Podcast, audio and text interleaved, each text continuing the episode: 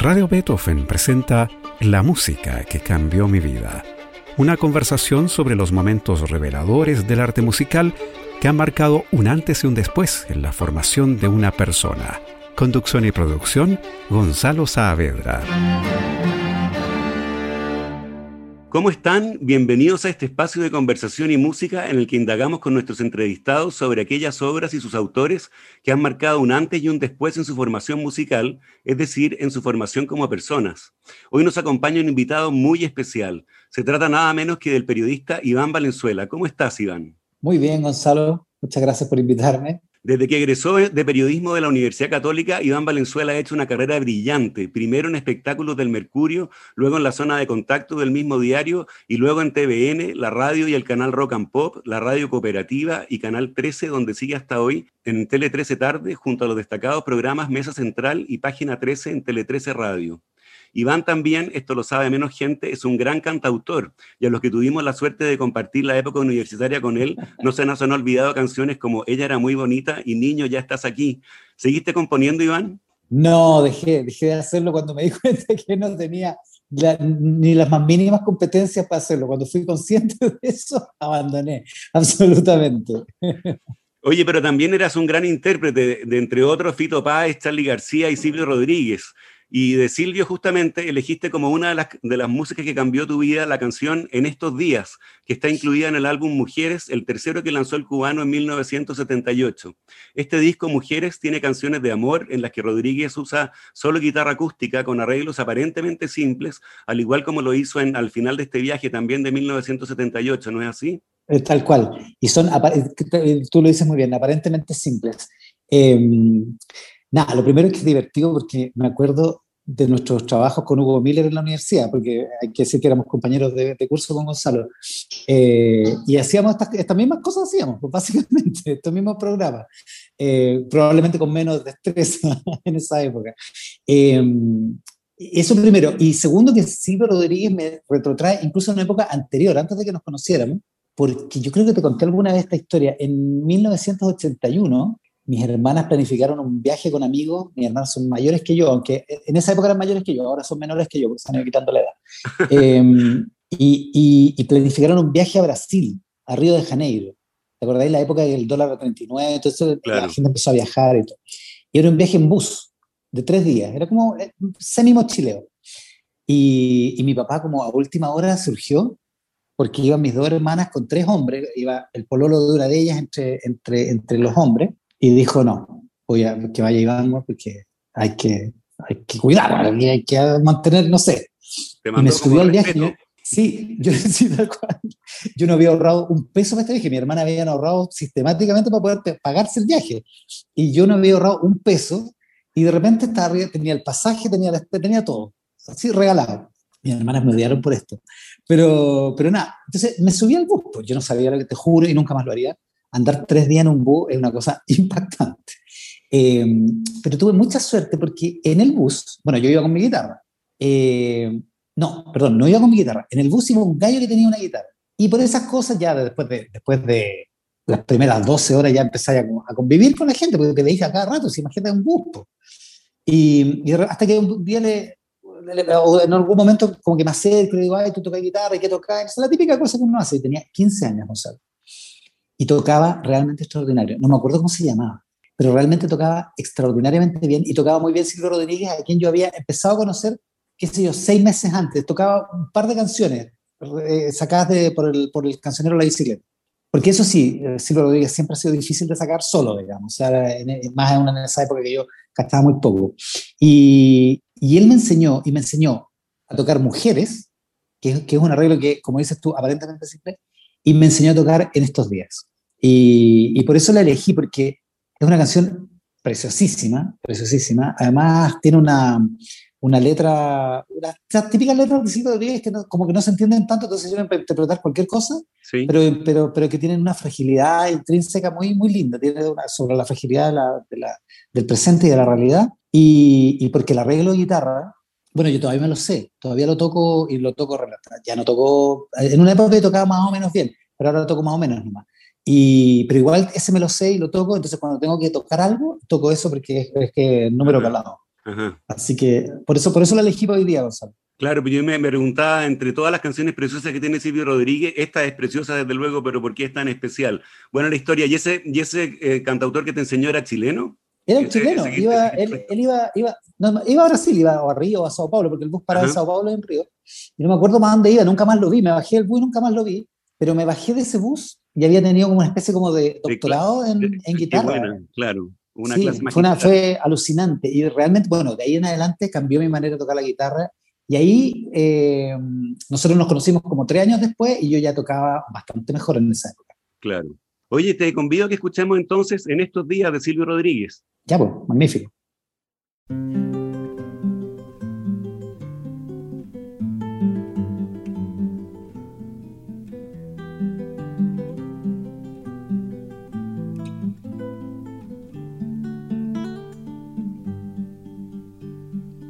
Estos días todo el viento del mundo sopla en tu dirección.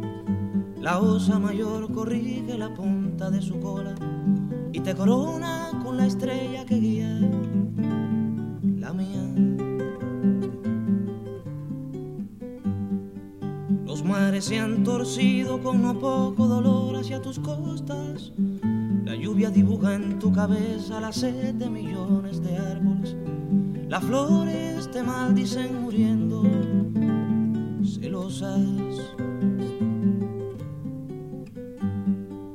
En estos días no sale el sol, sino tu rostro. Y en el silencio sordo del tiempo gritan tus ojos. Ay de estos días terribles, ay de lo indescriptible.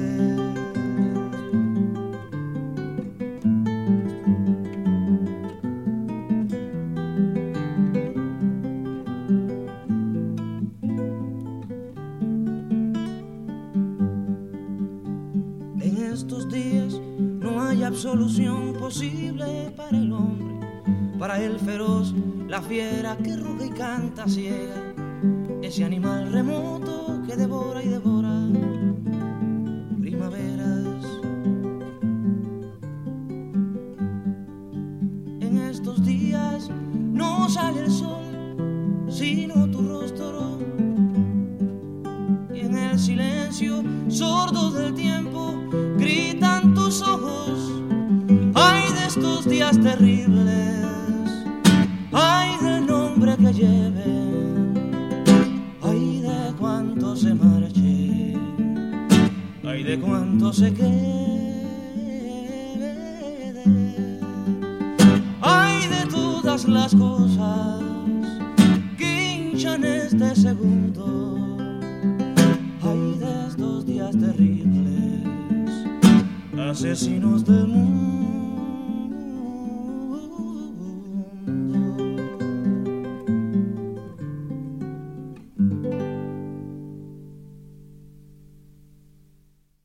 Esa era en estos días la muy bonita canción de 1978 de Silvio Rodríguez. Estamos con el periodista Iván Valenzuela en la música que cambió mi vida en Radio Beethoven.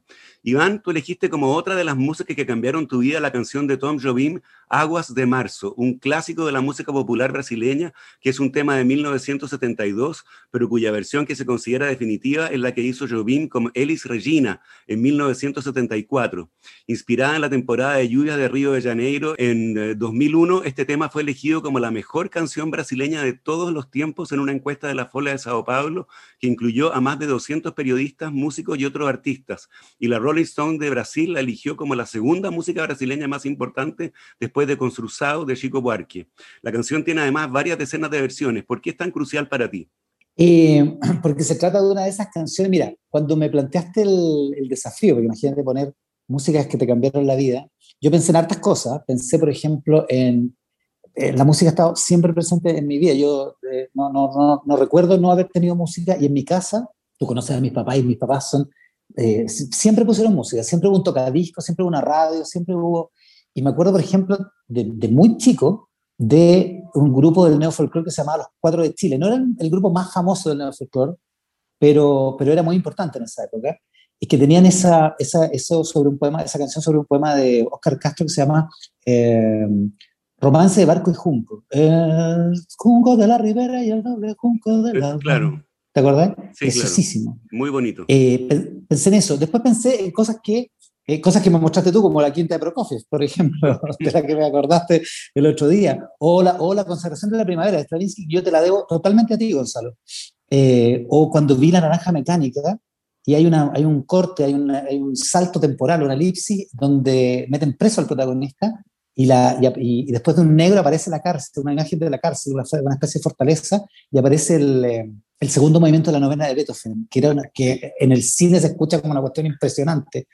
Eh, todas esas, experiencias realmente fueron muy, muy importantes, pero todo eso me llevó a pensar, y esto es la, la lógica de todo esto, me llevó a pensar en que hay músicas que como que están siempre ahí. O sea, yo me acabo de sorprender con el dato, porque no lo tenía consciente, de que Tom Jobim escribió Aguas de Marzo en el 72 para mí es como si lo hubiera escrito en 1900, no, no había nacido también, pero, pero como, ¿cachai? Como que, es música que está siempre ahí. Yo no sé cuándo la, la, oí por primera vez, no sé cuándo la amé, pero tampoco creo que no la ha llamado desde el primer momento, porque realmente es una canción como perfecta. Y la versión con Elis Regina, yo hay, hay momentos en que, eh, perdona lo cuático, pero, pero hay momentos en que yo me conecto como con la emoción y cuando oigo a Elis Regina riéndose en la grabación, es muy lindo porque la, la vida de Elis Regina fue muy sufrida. Fue muy, muy sufrida y la alegría que tiene en ese momento, en ese instante particular en que canta con Jovim, que, en que canta esa letra, en que, en fin, es como que provoca, provoca lo que, lo que el arte puede provocar, provoca esas emociones que no, que no son traducibles de otra manera. Porque tú puedes contar la historia de Elis Regina, puedes hacer una miniserie de Netflix sobre Elis Regina y contar que tuvo una vida trágica, en fin, pero la contradicción entre la vida trágica y la alegría que está expresada en esos minutos de, Aguas de Marzo eh, pone la belleza de esa melodía, o sea, francamente es increíble. Todo, todo, todo me parece absolutamente increíble para condensarlo en tres minutos y medio. Oye, ¿qué tiene la, la, música popular brasileña que es tan extraordinaria? Fíjate que hace una semana hacíamos aquí en Radio Beto un homenaje a Astor Piazzolla por su centenario y transmitimos una entrevista a este músico en que me decía que un folclorista argentino, por ejemplo, agarraba la guitarra, hacía un sol menor, re mayor séptima y con eso ya tenía lista la samba o la chacarera. Pero que un chico brasileño nunca hacía un acorde mayor perfecto porque le ponía una novena, una oncena y agarraba un ritmo de locos. ¿Qué es lo que tiene la música popular brasileña? increíble. Yo nunca lo he podido dilucidar, pero, es, pero, pero tú agarráis, pero no solo es que agarráis un músico brasileño, es como que agarráis un aficionado de la guitarra brasileña y nunca, es, cierto, nunca te va a poner un acorde normal, digamos. Nunca te va a poner una cosa, es muy, muy impresionante, pero además es súper loco porque todos esos acordes que tienen novenas, oncenas, como dices tú, em, son acompañados de muchas veces, a veces no, a veces como en Construcción de Chico Huarque, ya que la mencionaste, que, que cancionaza, eh, tienen una melodía, una melodía más, en fin, eh, más, más, más ruda. Pero, pero Tom Jobim, con toda esa, esa, esa construcción armónica tan poderosa, tan, tan, tan fuerte estructuralmente hablando, construye una melodía que es absolutamente recordable, totalmente cantable, eh, bueno, y, y, preciosa, digamos. O sea, esa, esa es una, una cuestión, yo realmente no, no, lo comprendo porque no conozco otra cultura, otro país, otra nación que tenga una música como, como esa. Yo realmente es impresionante. Es verdad. Bueno, ¿qué te parece que escuchemos entonces Aguas de Marzo de Tom Jobim en la versión que hizo en 1974 con Elis Regina?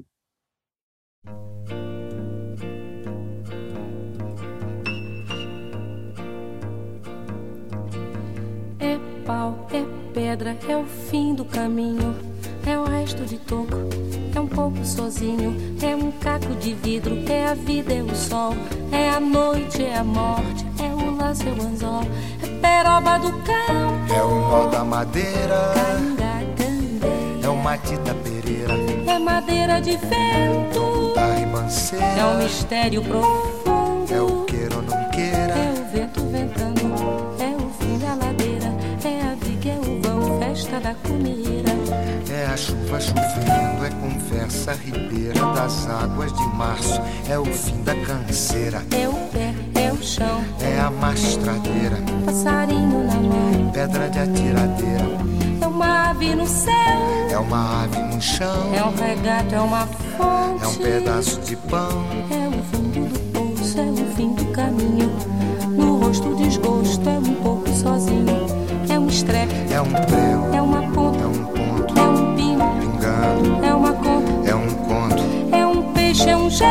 É uma prata brilhando. É a luz da manhã. É o tijolo chegando. É a lenha, é o dia, é o fim da picada. É a garrafa de cana, estilhaço na estrada. É o projeto da casa, é o corpo na cama. É o carro enguiçado, é a lama, é a lama.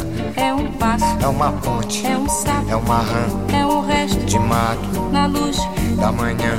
São as águas de março fechando o verão. É a promessa de vida no teu coração.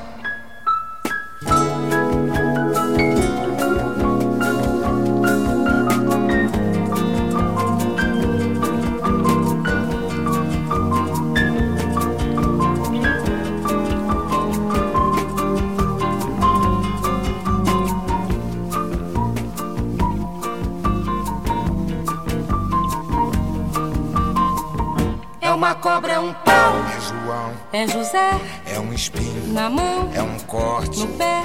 São as águas de março fechando o verão. É a promessa de vida no teu coração. É pau, É pedra é o fim, do caminho. é um resto, de topo, é um pouco. sozinho. É um passo, é uma ponte. é um sapo, é uma rã, É um belo horizonte. É uma febre terçã. São as águas de março fechando o verão. É a promessa de vida no teu coração. Pau, Edra, in, inho, es, coco, oco, inho, agro, hidro, ida, ol, oite, horte, aço. sol. São as águas de março fechando o verão. A promessa de vida no teu coração. Badaba, bade badiza, zazaziza, azanamenya, andandede, bandandede, bandandede,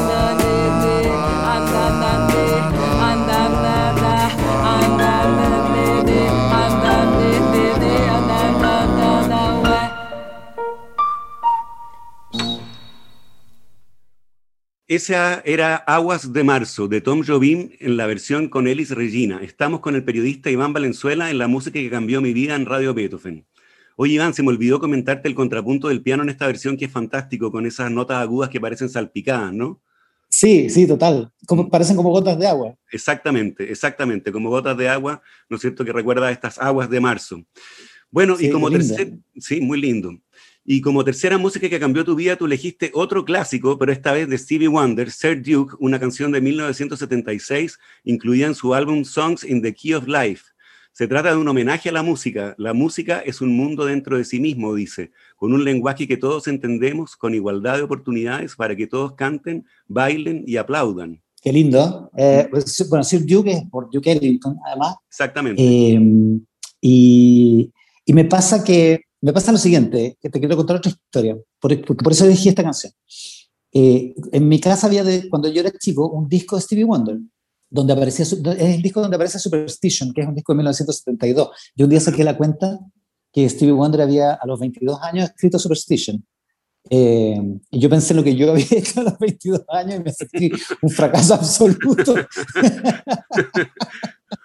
bueno, y mm, entonces conocí- yo conocí a Stevie Wonder, pero Stevie Wonder se hizo extremadamente famoso, no sé si te acuerdas, de, con I Just Called to Say I Love You, que es la Sí. canción de la película de Chica Roja, fue un exitazo Exactamente. increíble. Y en Chile, Stevie Wonder no era muy conocido hasta ese momento, o sea, era famoso, pero no era, nunca había tenido un éxito brutal, y de hecho yo creo que nunca más lo tuvo, pero esa canción sonaba en todas partes, y es una canción que a primera vista es extremadamente sencilla y, y casi como media, tiene un, tiene un teclado bien como de la época, muy, muy años 80, que es medio como hincha pelota, perdón la expresión, eh, pero es como, no es muy bonito el, el- el teclado, y es una canción como a primera vista súper básica, eh, hasta que tratáis de cantarla, digamos, cuando tratáis de cantarla que es, es realmente muy difícil. El- eso se lo escuché a Andrea Bocelli una vez que la, que la, que la cantó en un, en, un, eh, en un homenaje que le hicieron en, Estados Unidos. Y efectivamente es verdad. Ya, pero tenía yo como el prejuicio, como, ah, Stevie Wonder, y como, ah, como, como que esto es Stevie Wonder, como este músico pop medio, medio sencillo. Y como dos años después, estoy hablando de la segunda mitad de los 80 ya, porque eh, I Just Called to Say I Love You debe ser como del 84, si no me equivoco, eh, yo me metí a clases de música y tenía un profesor que se llamaba Juan Poyanco, que era de la orquesta del tío Valentín, del maestro Valentín Trujillo, porque era en la escuela que estaba frente al Campo Oriente, ¿te acordáis? Ah, perfecto. Valentín Trujillo. Valentín Trujillo. Sí, pues yo creo que alguna vez fui contigo a... a, ¿Te acordáis cuando grabamos una canción en un estudio de grabación? Sí. Una canción mía. Juan era el, el, el profesor que me, Ah, hizo, que me organizó todo eso. Ya. Claro. Y, y él era mi profesor. Y un día estábamos hablando, eh, eh, enseñándome teoría, y me dice, eh, me da el siguiente ejemplo, y me dice, bueno, y de repente tú puedes agarrar una canción de Stevie Wonder y hacer pam, que es precisamente el- la línea de bajo histórica de Sir Duke. Ujú. Y yo me quedé con la bala pasada para siempre, porque dije, ¿por qué mi profesor encuentra que Stevie Wonder es tan increíble? Y de ahí en adelante yo solo, solo- te juro Gonzalo, solo me he sorprendido, creo que no he escuchado de ahí en adelante nunca una canción mala de Stevie Wonder. No, Mira. no, o sea, lo, lo encuentro absolutamente increíble. Encuentro, me, me, me interesa mucho más su música que sus letras, aunque, aunque reconozco que sus letras tienen cosas preciosas. Eh, pero de ahí en adelante ha sido un descubrimiento permanente, permanente, permanente. Y como tiene tantas canciones, porque es un animal, eh, nació el año 50, así que ya tiene 70 y, va para los 71. Ujú. Eh, eh, y, y, bueno, compuso tantas canciones, grabó tantos discos que en realidad nunca, nunca se van a terminar, digamos. Pero, pero realmente de ahí en adelante, Gonzalo, no he escuchado nunca canciones malas de Stevie Wonder y me, y me encanta Sir Duke porque por este profesor se me cayó el prejuicio y se me cayó una, una cuestión que es muy, muy- que es muy fundamental para cuando te gusta la música, que es que hay que acercarse a la música sin, sin prejuicio. Y, a- y- y de ahí en adelante me he acercado a la música y por eso hay cosas del reggaetón que me gustan y hay cosas, por, por supuesto, de la música clásica y por supuesto de la música eh, más, más de vanguardia, más contemporánea y también me gusta todo. Y, por eso en, muchas cosas he encontrado eh, belleza y joyas que, que si no, por el prejuicio me las hubiera perdido. Genial. Oye, ¿qué te parece que escuchemos entonces Duke de Stevie Wonder, una canción de 1976?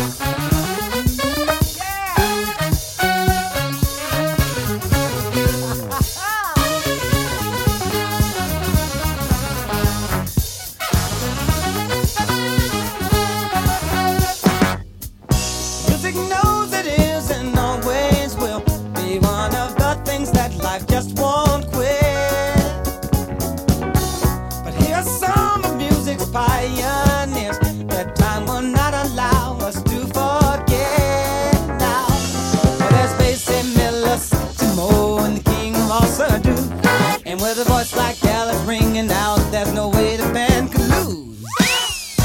You can feel it.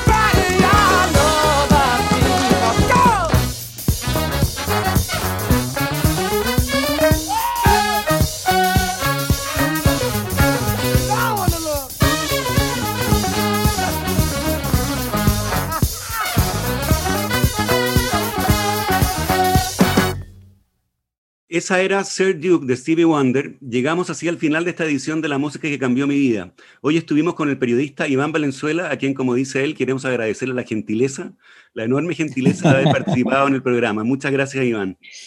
Gonzalo, ha sido un placer. Además, imagínate que va a hablar de música. Eh, yo ahora, ahora no, no, tengo mucha oportunidad y tampoco hablo mucho en público ¿ah? porque, porque me da pudor. Porque mientras más pasa el tiempo, más me doy cuenta de lo muy poco que sé, digamos. Eh, pero, pero realmente me encanta y contar esta historia, nada, por recordarles y además contigo que fuiste protagonista de muchas de ellas. Así que una maravilla, te agradezco a ti la invitación. No, muchas gracias. Y a ustedes les agradecemos su sintonía. Como dice Iván, gracias por estar ahí y los dejamos convidados para una nueva versión de la música que cambió mi vida el próximo domingo. No se vayan, ya viene Patricio Bañados y Armonía de la Tarde. Muy buenas tardes.